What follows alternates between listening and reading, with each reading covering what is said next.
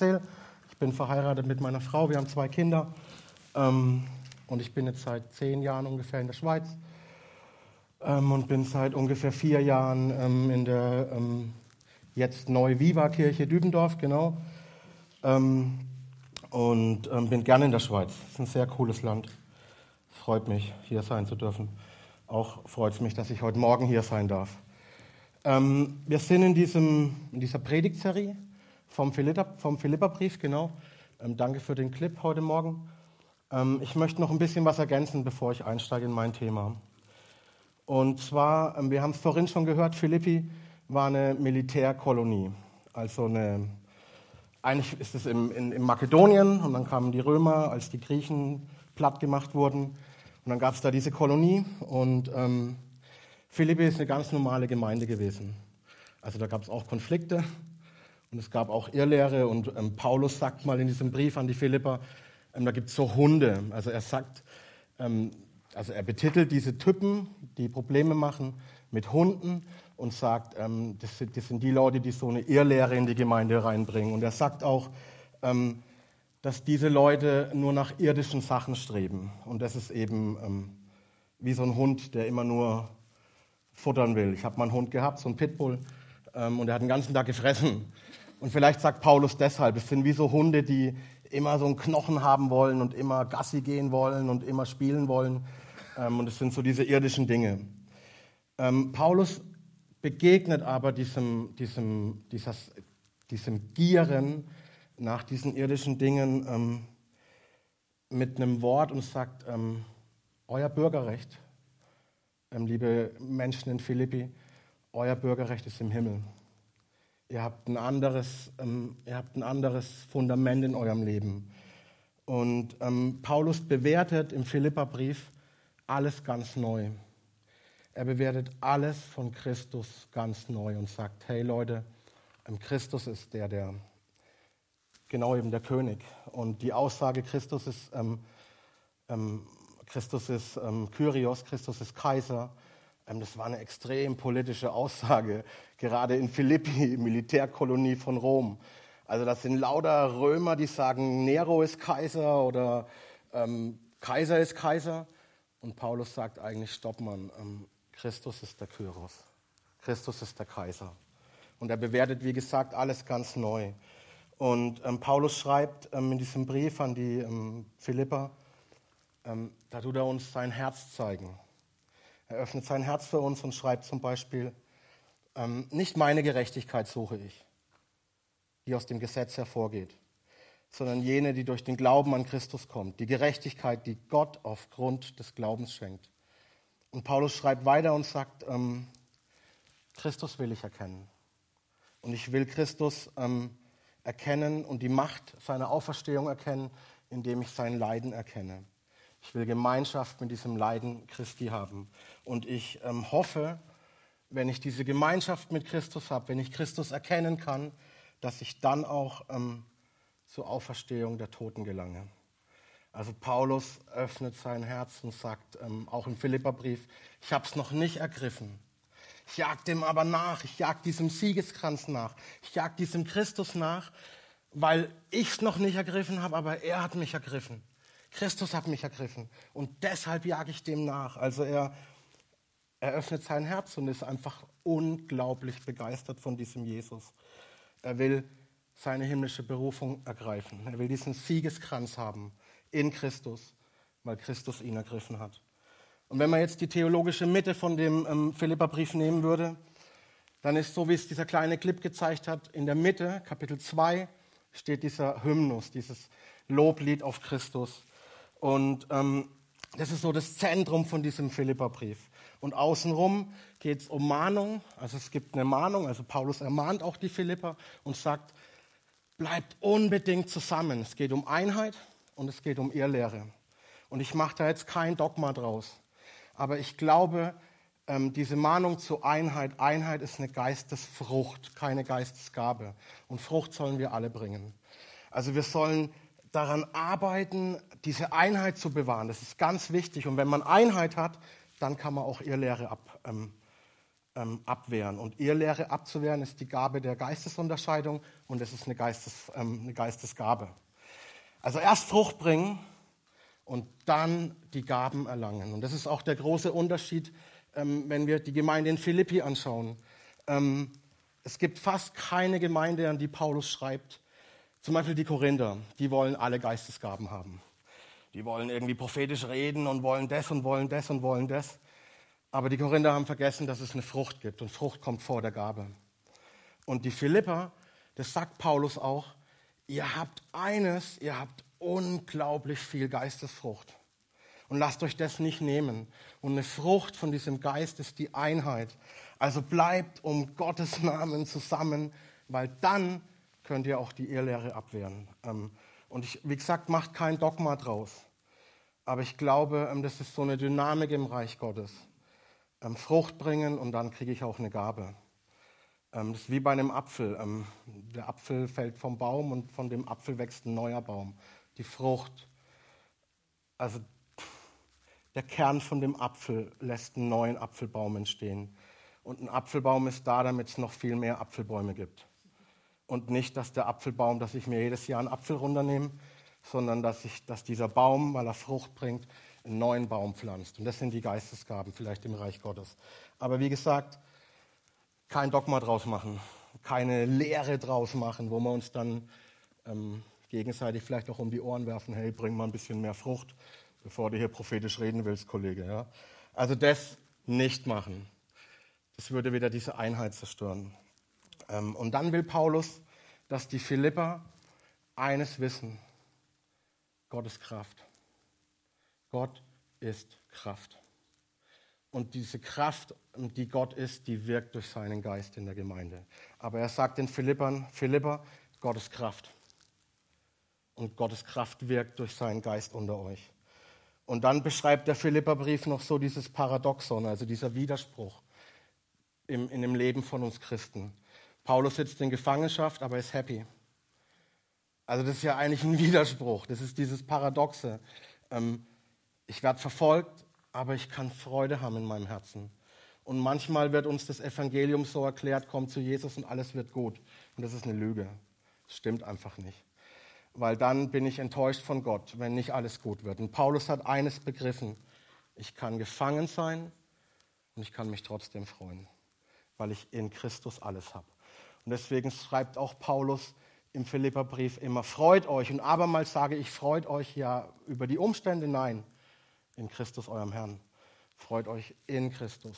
Nicht, weil alles super ist, sondern in Christus sollen wir uns freuen. Und ich weiß nicht, wie das funktioniert, bin ich ganz ehrlich. Ich bin da auch echt ein, ein Anfänger, das zu lernen, was es heißt, sich in Christus zu freuen und nicht auf die Umstände gucken. Ich schaue viel zu oft auf die Umstände und dann freue ich mich eben nicht. Aber ich möchte ähm, das wieder lernen. Ähm, ich habe ja diese, diesen, mein Titel heute Morgen ist, ich bin ein Fan des Himmels.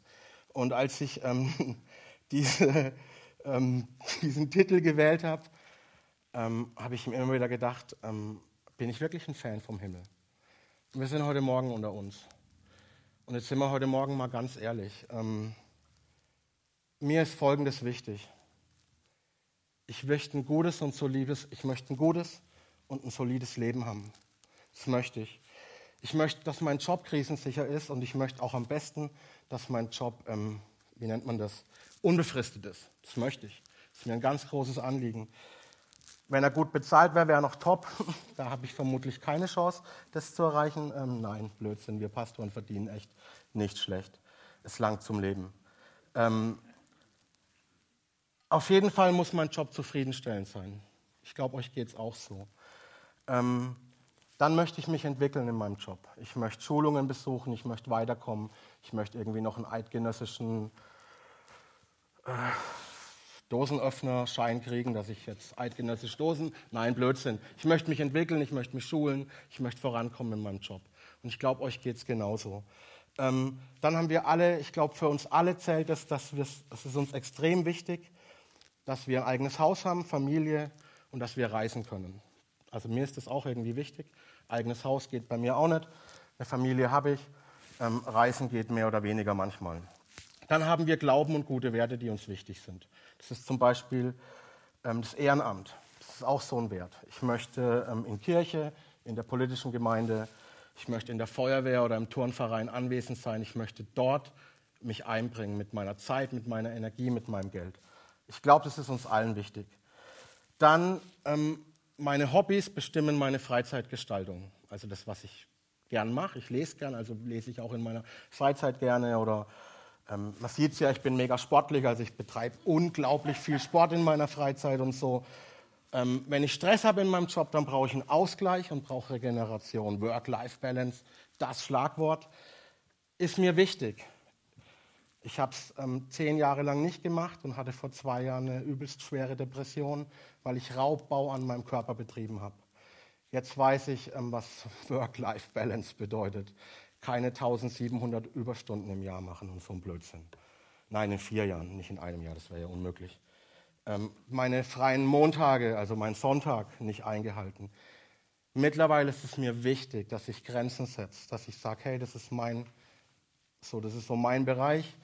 Und wenn da jemand reinkommt und meint, ich bin so ein Baum, wo man so Hunde, wieder das Bild von Paulus, so dran pinkeln kann, dann dann sage ich, nein, ich habe eine Grenze. Und es ist uns allen wichtig und es ist auch gut, dass wir Grenzen setzen, weil wir sonst diesen Ausgleich nicht mehr haben. Der Job frisst uns auf, die Gemeinde frisst uns vielleicht manchmal auch auf. Wir brauchen Urlaub und wir brauchen Regeneration. Dann ist uns, glaube ich, allen wichtig, dass unsere Finanzen gut angelegt sind. Für die Kinder und für die Familie. Ähm, es sollen Sicherheiten da sein. Das ist mir wichtig. Ich möchte, wenn mein Sohn 18 ist, ihm den Führerschein bezahlen können und ich möchte ihm ein Auto kaufen, das wenigstens ein Airbag hat. Weil mein Sohn ist ein bisschen crazy und er, dass er gleich einen Unfall baut und irgendwie. Also ich möchte Sicherheiten haben in meinem Leben. Ähm, es ist mir extrem wichtig, dass meine Kids einen Zugang zur Bildung haben. Ich möchte, dass meine Kinder in eine gute Schule gehen. Ich möchte, dass meine Kinder nicht gemobbt werden in der Schule. Ich möchte, dass meine Kinder nicht mit zehn Jahren oder mit elf Jahren, mein Sohn ist jetzt 14, meine Tochter elf, sich Pornos anschauen auf ihrem Handy, weil da kein Filter drin ist. Also das sind Dinge, die sind mir echt wichtig. Ähm, mir ist wichtig, dass ich in dem Dorf, Lüdendorf, dass dort, wo ich lebe, irgendwie, dass ich dort auch verankert bin. Ähm, deswegen war ich eine Zeit lang auch bei der Feuerwehr. Das ist mir wichtig gewesen. Ähm, ich möchte meine Position einnehmen, da wo ich lebe. Habe ich irgendwas vergessen, was uns wichtig ist? Gesundheit. Gibt es irgendwas, was, was, was du ergänzen möchtest, ähm, was uns Menschen wichtig ist? Freundschaften, Beziehungen, genau, ist auch so ein Ding. Ist mir wichtig, genau. Ähm, da tue ich manchmal auch viel Zeit investieren. Gott sei Dank gibt es WhatsApp, kann ich auch in Amerika anrufen. Ähm, Habe ich sonst noch was vergessen? Partner, ja, Familie, genau, Partner. Also ich möchte nicht einsam, ich möchte nicht einsam sein, genau. Partner, Freunde. Ach so, mein Ehepartner. Ja, genau, ja. Deswegen sage ich immer, das ist meine Frau. Ich bin verheiratet mit meiner Frau. Das ist nicht die Sekretärin, das ist nicht meine Putzfrau, das ist nicht irgendwie die Mutter meiner Kinder, sondern es ist meine Frau. Und ich habe das auch in den letzten Jahren vernachlässigt, genau, ähm, weil ich sie gar nicht mehr als meine Frau gesehen habe. Ich habe nicht funktioniert, also hat sie funktionieren müssen. Ähm, ist mir heute extrem wichtig geworden. Oder nicht heute, sondern ist mir heute extrem wichtig. Ähm, genau. Und es sind alles gute Sachen. Und einen tollen Job haben, in dem man gut verdient, das ist nicht verwerflich, oder? Ist nicht verwerflich. Ist es verwerflich, dass man ein Eigenheim hat und dafür Geld spart? Nein, es ist nicht verwerflich. Ähm, gut Geld verdienen ist nicht verwerflich zwei bis dreimal im Jahr dick in Urlaub fahren ist auch nicht verwerflich. Ich habe es dann ein bisschen einfacher. Wenn ich in Urlaub fahre, fahre ich immer dick in Urlaub. Also ich habe ich hab einen Vorteil euch gegenüber. Ja? Ähm, es ist nicht verwerflich, dick in Urlaub zu fahren, zwei bis dreimal im Jahr. Es ist nicht verwerflich, ähm, dass ich mir irgendwann mal, wenn ich in Rente gehe, so einen Camper kaufe und um die Welt globe trotte. Das ist nicht verwerflich. Ähm, aber ich glaube, ähm, die Frage, ob es verwerflich ist, ist die falsche Frage, die wir uns stellen. Sondern ich glaube, ähm, die Frage, die zählt, ist, ähm, hat es Ewigkeitswert?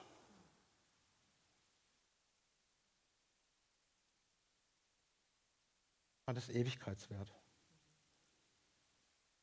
Das ist die Frage. Und das ist eine Frage, die ist krass, finde ich. Weil wenn ich ähm, diese Frage an mein Leben heranlasse, merke ich, dass doch einiges, was ich mache, ähm, eben nicht diesen Ewigkeitswert hat. Und dann habe ich die Wahl, mich zu entscheiden und sage, ähm, wo kann ich mich einbringen in meinem Leben, wo ich Ewigkeitswert, ähm, wo ich Reich Gottes baue. Wie gesagt, in Urlaub fahren, Geld sparen, Häusle bauen, Schwäbischen, also meine Frau kommt aus dem Schwäbischen, Häusle, schaffe, schaffe, Häusle bauen, ähm, ist nicht verwerflich, aber hat es Ewigkeitswert, ist meine Haustür offen. Habe ich ein offenes Haus, wenn ich eine dicke Bude habe? Ähm, bin ich gastfreundschaftlich mit dem, was ich habe? Wenn ich einen guten Job habe, spende ich von dem Geld was. Ähm, wenn ich jemanden Notleiden sehe, gebe ich dem was. Also wie gesagt, es ist, ich glaube, es ist ganz vieles nicht verwerflich. Aber die Frage ist, hat es Ewigkeitswert? Und ähm, ich habe dieses Thema gewählt, Fan des Himmels. Es gibt so einen Bibelvers, vielleicht geht es jetzt wieder, ja, super, danke. Es gibt so einen Bibelvers, ähm, der begleitet mich irgendwie schon mein ganzes Leben. Und da heißt es, unser Bürgerrecht aber ist im Himmel, woher wir auch erwarten, den Heiland, den Herrn Jesus Christus, der unseren nichtigen Leib verwandeln wird, dass er gleich werde mit seinem verherrlichten Leibe, nach der Kraft, mit der er sich alle Dinge untertan machen kann. Das ist so ein Vers, ähm, der begleitet mich schon mein halbes Leben. Und das ist so ein Vers von Paulus, ich check den nicht, den Vers, ganz ehrlich, aber der Vers hat eine unglaubliche Dynamik. Und Dynamik, Dynamos heißt auf Griechisch Kraft Gottes, daher kommt auch der Begriff Dynamit. In diesem Vers ist extrem viel Dynamos drin. Da geht es um Verwandlung. Da geht es um Untertan, dass Christus irgendwelche Dinge untertan macht. Ähm, da geht es um Verherrlichung. Da geht es um, um, dass wir was erwarten.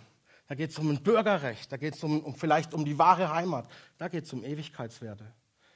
Und dieser Vers hat eine extreme Kraft. Und deswegen stoße ich vermutlich immer wieder in meinem Leben über diesen Vers. Und ähm, ich habe ja diese Frage gehabt, als ich diese Predigt geschrieben habe, bin ich ein Fan des Himmels? Und ich kann sagen, ja, das bin ich. Aber ich bin nicht erst ein Fan des Himmels, wenn ich irgendwann mal im Himmel bin. Ich bin jetzt ein Fan vom Himmel, weil, ähm, weil jetzt das Reich Gottes gebaut wird. Weil, weil jetzt Reich Gottes anbricht. Und dieses Paradoxe, was ich vorhin gesagt habe, was auch Paulus erlebt, ähm, ich kann es nur so beschreiben, alles, was wir haben, das erwarten wir erst. Und alles, was wir erwarten, haben wir schon. Das ist so ein Ding. Wir haben alles. Da schreibt das. Wir, wir, wir, haben, wir haben unser Bürgerrecht im Himmel, aber wir erwarten es erst. Wir sind bereits erlöst, schreibt Paulus. Und er sagt gleichzeitig, ähm, wir hoffen auf unsere Erlösung. Er sagt, ich jag dem nach, weil ich von Christus ergriffen bin, damit ich die Auferstehung erleben kann. Und drei Verse vorher schreibt er, ich bin bereits mit Christus auferstanden. Also alles, was wir haben, erwarten wir erst. Und alles, was wir erwarten, das haben wir schon. Und das ist eine Spannung. Und diese Spannung halte ich manchmal nicht aus. Ich bin so ein hyperaktiver Typ. Ich muss auch Ritalin nehmen, weil ich sonst ähm, so Tsunamis auf mich zukommen. Ein normaler Mensch, da kommt mal eine Welle und dann ist es vorbei, Ebbeflut. Bei mir ist permanent zehn Meter hoher Tsunami. Bam, bam, bam. Und solche Verse da, ähm, diese Spannung, das auszuhalten, dass ich bereits alles habe und gleichzeitig alles erwarten soll, ähm, das überfordert mich manchmal. Mich überfordert Ungerechtigkeit auf dieser Welt. Ich sitze manchmal da, schaue mir die Nachrichten an und fange heulen an. Und dann nehme ich schnell meine Medikamente und dann geht es mir wieder ein bisschen besser so. Ähm, und in dieser Spannung leben wir alle. Dieses, wir haben bereits alles in Christus und wir erwarten es noch. Und diese Spannung gilt es auszuhalten, weil unser Bürgerrecht im Himmel ist. Ähm, davon bin ich begeistert. Ich bin davon begeistert, ähm, dass mein Bürgerrecht im Himmel ist. Ich bin Pastor, alle sieben bis zehn Jahre heißt Alividerci Gemeinde umziehen, Markus. Wenn ich nicht wüsste, dass mein, dass mein Zuhause im Himmel ist, ich würde durchdrehen. Du hast vorhin gesagt, Beziehungen. Ähm, Beziehungen sind mir auch extrem wichtig, aber zieh mal alle zehn Jahre um und dann hast du wieder neue Beziehungen. Und das merke ich auch. Und wenn ich nicht wüsste, dass meine Heimat im Himmel ist, ich würde durchdrehen ähm, wenn ich mir alle zehn Jahre eine neue, eine neue Community suchen muss, neue Freunde suchen darf. Ich würde durchdrehen. Für mich ist dieser Vers ein unglaublicher Trost. Markus, zu Hause bist du bei mir. Und zu Hause ist dort, wo du dich wohlfühlst. Und Markus, komm zu mir, ich nehme dich an. Ähm, du bist bei mir zu Hause, Markus. Ähm, ich habe vorhin gesagt, Philippi, Militär, Militärkolonie, Takische und makedonische Einwohner, also ehemalige Griechen. Die Griechen wurden von den Römern platt gemacht. Man kann sagen, in Philippi lebten eigentlich ähm, besiegte Griechen und dann noch diese Römer. Und diese besiegten Griecher hatten kein römisches Bürgerrecht. Und ein römisches Bürgerrecht zu bekommen, war entweder viel Geld zahlen oder in den Krieg ziehen für Rom. Und dann kriegst du es vielleicht verliehen. Also entweder gehst du drauf bei dem Versuch, Römer zu werden, oder du hast Glück und wirst irgendwann mal Römer. Und jetzt schreibt Paulus diesen besiegten Griechen in, in, in Makedonien, hey, ich weiß, ihr könnt nicht wählen, weil ihr seid, kein, ihr seid keine Römer.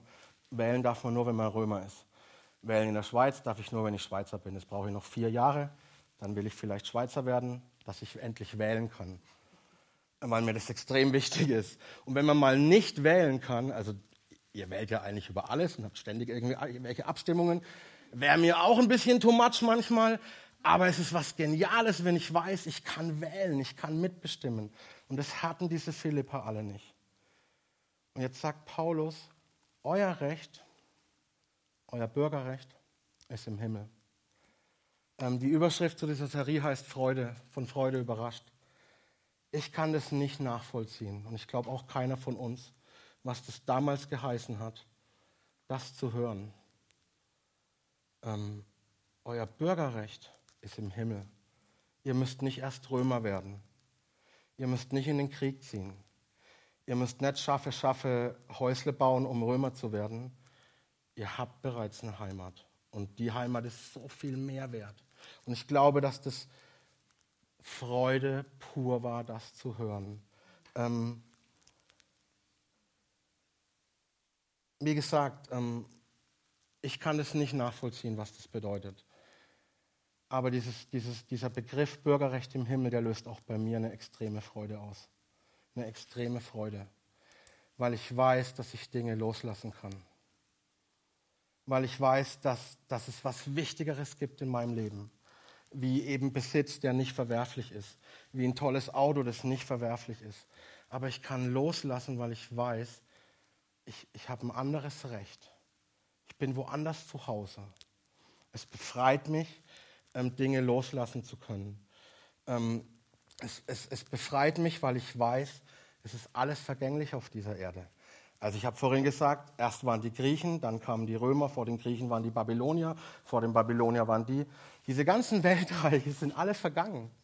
Es ist vorbei. Es bleibt nichts auf dieser Welt. John Rockefeller, der reichste Mensch damals, wurde mal gefragt, als er gestorben ist. Nein, sein Nachlassverwalter wurde mal gefragt, hey, wie viel Kohle hat denn der Rockefeller ähm, übrig gelassen? Und dann hat dieser Nachlassverwalter gesagt, hey, es ist völlig egal, wie viel Kohle der Typ übrig gelassen hat. Er ist nackt von dieser Welt gegangen. Es ist völlig egal. Und das, das, das macht mir ähm, Hoffnung, das macht mir Freude, ähm, dass ich wissen darf, es ist alles vergänglich. Beziehungen, selbst Beziehungen sind vergänglich. Ich liebe meine Frau. Und es gibt so einen Vers in der Bibel, wo es heißt, dass es im Himmel keine Ehe geben wird. Ich glaube, da muss ich echt mal mit Jesus drüber reden. So, ich habe damit echt ein Problem, meine Frau zu teilen. Ich, das ist meine Frau. Ich will die nicht irgendwie dann teilen müssen. So. Ähm, aber auch das wird es irgendwann mal nicht mehr geben. Es wird nicht mal eine Gemeinde mehr im Himmel geben. Weil es heißt, ähm, wenn, wenn Gott alles in allem ist, gibt es nicht mal mehr eine Gemeinde. Es gibt keine Gebäude mehr. Es gibt keine. Es ist einfach Gott alles in allem. Irgendwann mal. Es gibt also alles, was ich hier besitze auf dieser Welt, ähm, ist vergänglich. Ähm, als ich in die Schweiz gekommen bin, ähm, wurde mir ein Job angeboten in Schlate, also Kanton Schaffhausen, äh, mit 70 Prozent. Und jeder von uns, glaube ich, weiß, dass 70 Prozent echt so ein bisschen tricky ist. Schweiz, Krankenversicherung. Ich habe erst mal geguckt, was Krankenversicherung selber zahlen. In Deutschland zahlt es mein Arbeitgeber. In Deutschland zahle ich 250 Euro und meine ganze Familie ist vor allem zahnversichert. Sehr wichtig. Wenn man mal einen Zahn verliert und wenn man dann zum KFC geht, das erste Mal in seinem Leben nach Volketswil, sich mit den Kindern darauf freut und dann die Kinder einen die ganze Zeit das Ohr abkauen und dann legt man den Zahn auf so ein Tablett und das Tablett wird weggeschmissen und dann kommt eine Rechnung von 1800 Franken und man denkt sich, nein, willkommen in der Schweiz. Nein, anderes Thema. Ähm, ähm, jetzt bin ich ein bisschen vom Thema abgekommen, genau. Wir sind nach Schleitheim gekommen und das Angebot war Markus 70 Prozent. Ähm, Miete natürlich auch noch zahlen. Also Krankenversicherung, Autos umschreiben, Pässe umschreiben, pff, kostet ein Heidengeld in der Schweiz.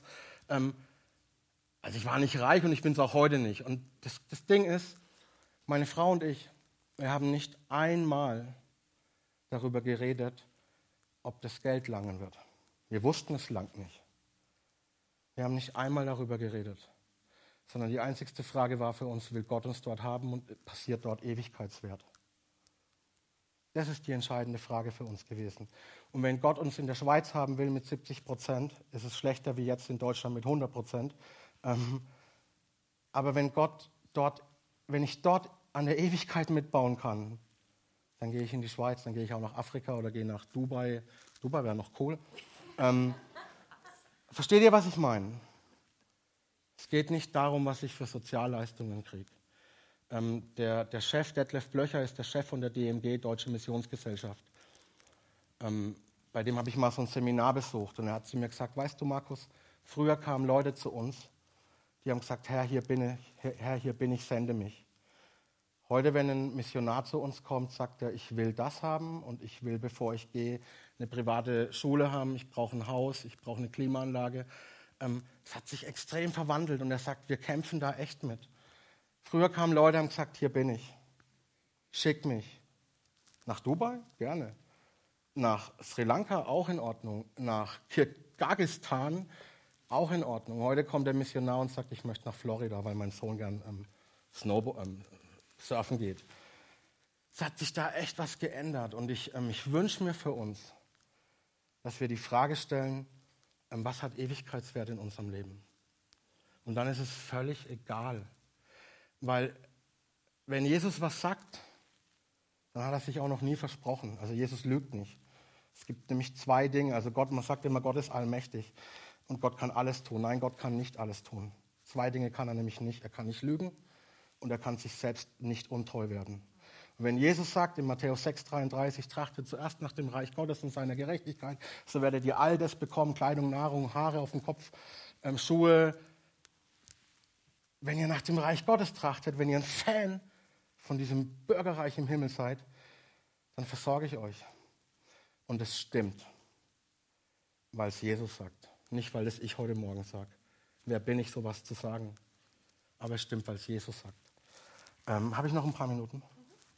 Ähm, ich überziehe gerne, weil einer meiner Lieblingsverse in der Bibel ist und er hielt eine lange Predigt. ähm, ähm ich ich kann da nicht. Also es gibt so ein paar Dinge, die, ich, die möchte ich einfach noch, ähm, ich möchte es einfach noch, ähm, noch mit uns teilen.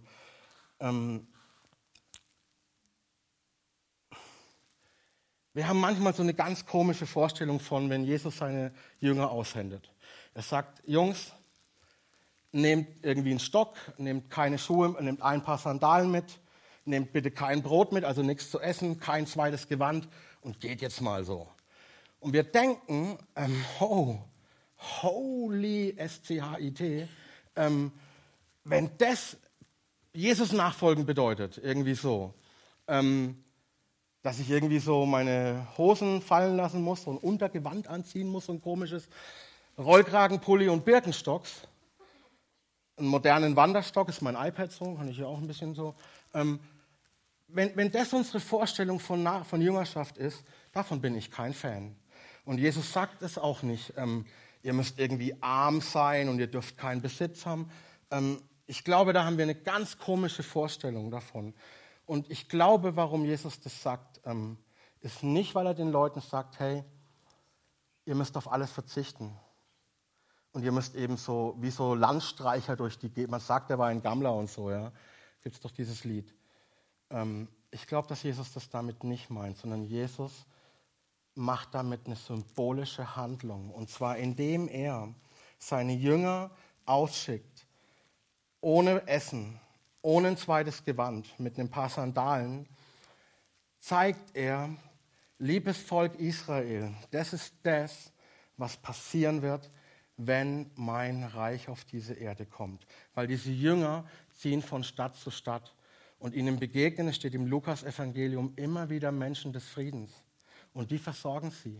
Es ist eine symbolische Handlung. Wenn mein Reich auf diese Erde kommt, wird es eine Community geben, wo Menschen des Friedens leben werden, die diese Vagabunden des Evangeliums, so nenne ich diese Dudes, das waren diese, ich kann es, ja, Vagabunden des Evangeliums, die, ums, die um die ganze Welt reisen, die werden versorgt werden, weil sie nichts haben und weil sie auch gar nichts mitnehmen sollen, weil sie sich sonst wieder Gedanken drüber machen, ähm, was ist mit meinem Besitz, was ist mit meinem Haus. Nein, diese Jungs werden ausgeschickt und Jesus zeigt damit Israel, das passiert, wenn ich komme. Es ist eine symbolische Handlung. Es wird Menschen des Friedens geben, die füreinander da sind, die diese anderen Menschen versorgen. Es wird eine Gruppe von Menschen geben, die jetzt schon das symbolisieren soll, was eines Tages passiert. Versorgung durch andere und Versorgung durch Gott, weil Gott hinter dem Masterplan steht. Ähm, also es ist nicht irgendwie, nehm nichts mit, sei arm, kauf dir ein paar Sandalen und einen Rollkragenpulli, lass dir lange Haare wachsen und geh auf die Straße. Das ist nicht, das ist so ein falsches Bild, das wir drin haben, sondern das Bild ist, so wird es sein, weil es Menschen des Friedens geben wird. Weil es andere Fans des Himmels geben wird, die sagen, hey, ich supporte dich, ich unterstütze dich. Du bist unterwegs, ich habe die Kohle, ich zahle dir ein paar neue Schuhe. Du brauchst ein Auto als Missionar, ich habe die Kohle, ich habe ein dickes Haus.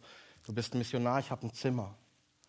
Du hast kein Geld für einen neuen Zahn, ich habe genug Kohle, weil ich arbeite bei Bosch oder bei Siemens oder bei, was weiß denn ich, ich bin Schweizer, ich habe genug Kohle. Ähm, nein. Ihr versteht, was ich damit sagen will, oder? Es ist nicht sei arm, sondern es, ist eine neue, es wird eine neue Kultur entstehen auf diese, also hätte entstehen sollen.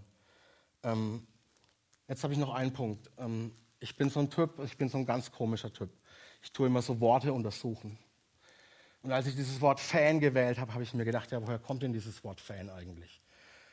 Und da bin ich, was auf, ich bin auf was so Interessantes gestoßen. Das Fan, das Wort Fan ist lateinisch Fanaticus und es kam erst im 16. Jahrhundert auf. Und es gab es damals nur in religiösen Kreisen. Ein Fan, ein Fanatikus war ein Mensch, der seine Gottheit ehrt. Erst im 19. Jahrhundert wurde dieses Wort Fan von irgendwelchen Fußballfans oder irgendwelchen anderen politischen Fans, von Fanatikern missbraucht, um, um, um so einen Fanclub zu gründen. Also an alle Fußball, Ball, Fußball mit zwei A, ist ja auch ein Gott, der Fußball. Ähm, an alle Fußballfans auf dieser Welt, den ersten Fanclub gab es vom 1. FC Barfuß Bethlehem so, ja. Und der, und der Starplayer war nicht Ronaldo, der Starplayer und Bethlehem, Bethlehem heißt Brothausen. Erster FC Barfuß Brothausen. Und der Starplayer von Brothausen war Jesus, der das Brot vom Himmel ist. Und deswegen bin ich ein Fan vom Himmel. Weil ich ein Fan von diesem Jesus bin, der sagt, ich bin das Brot, ich bin das Licht, wer mir nachfolgt, wird nicht wandeln in der Dunkelheit. Auch Energiekrise, hey, er ist das Licht, Mann. Ähm, er ist das Licht und ich werde, wenn ich Jesus habe, nicht im Dunkeln sitzen. Ähm, und davon bin ich ein unglaublicher Fan, Mann. Ich liebe dieses Bild. Ähm, und ich liebe auch diesen Gedanken ähm, vom Fansein. Fan heißt, ich bin begeistert von der Gottheit. Und es kam erst im 19. Jahrhundert in, die Fußballs. Und ich bin ein Fan von Gemeinde. Und ich bin ein Fan von Einheit und ich bin ein Fan von dem, was Jesus sagt. So, ähm, Jetzt komme ich zum Ende. Ähm, wir haben dieses Bürgerrecht im Himmel. Und dieses Bürgerrecht ist ein Recht. Und jetzt lese ich uns mal vor, auf was wir alles Recht haben. Wir haben das Recht, die Kraft Jesu in Anspruch zu nehmen. Wir haben das Recht, in seinem Namen zu heilen, zu überwinden, zu lieben, zu geben, sich zu verschenken. Wir haben das Recht, in seinem Namen Schuld zu vergeben. Wir haben das Recht, ein einfaches Leben zu führen, bescheiden zu sein. Wir haben das Recht, hinzuschauen, wenn es Menschen gibt, denen es nicht gut geht. wir haben das Recht zu helfen.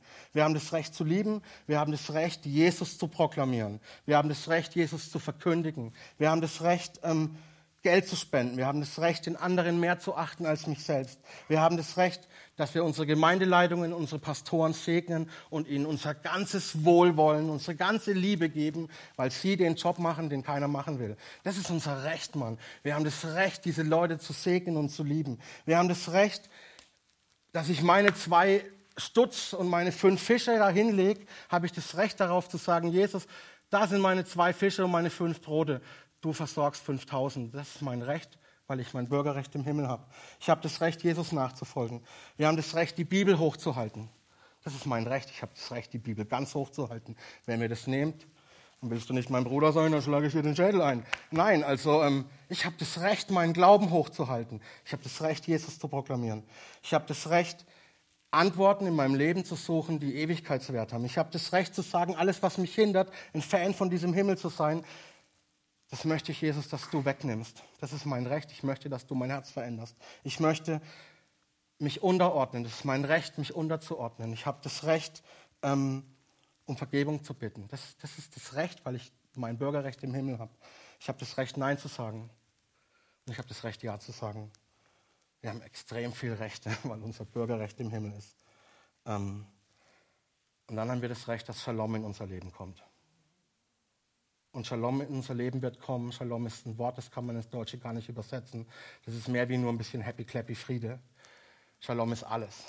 Shalom ist einfach wow, Atem Gottes, Bam, Auferstehung, Leiden. Shalom ist einfach alles. Und Paulus schreibt, ihr habt das Recht, diesen Shalom zu haben. Und dieser Shalom wird kommen, wenn ich das Bürgerrecht in Anspruch nehme. Wenn ich das mache, was ich gerade eben vorgelesen habe, dann kriege ich Frieden in mein Herzen, weil ich geben kann anstatt zu horten, weil ich lieben kann, anstatt zu hassen, weil ich vergeben kann, anstatt Groll zu haben. Ähm, und ähm, ich bin auch jemand, der hat es nicht einfach mit Vergebung, nur weil ich Pfarrer bin. Es gibt auch so ein paar Leute in meinem Leben, die triggern mich extrem. Ähm, aber ich habe das Recht, diesen Menschen zu vergeben, weil mein Bürgerrecht woanders ist. Ich komme nicht, ich bin nicht von dieser Welt. Ähm, genau. Und das ist unsere Bestimmung. Amen, Mann.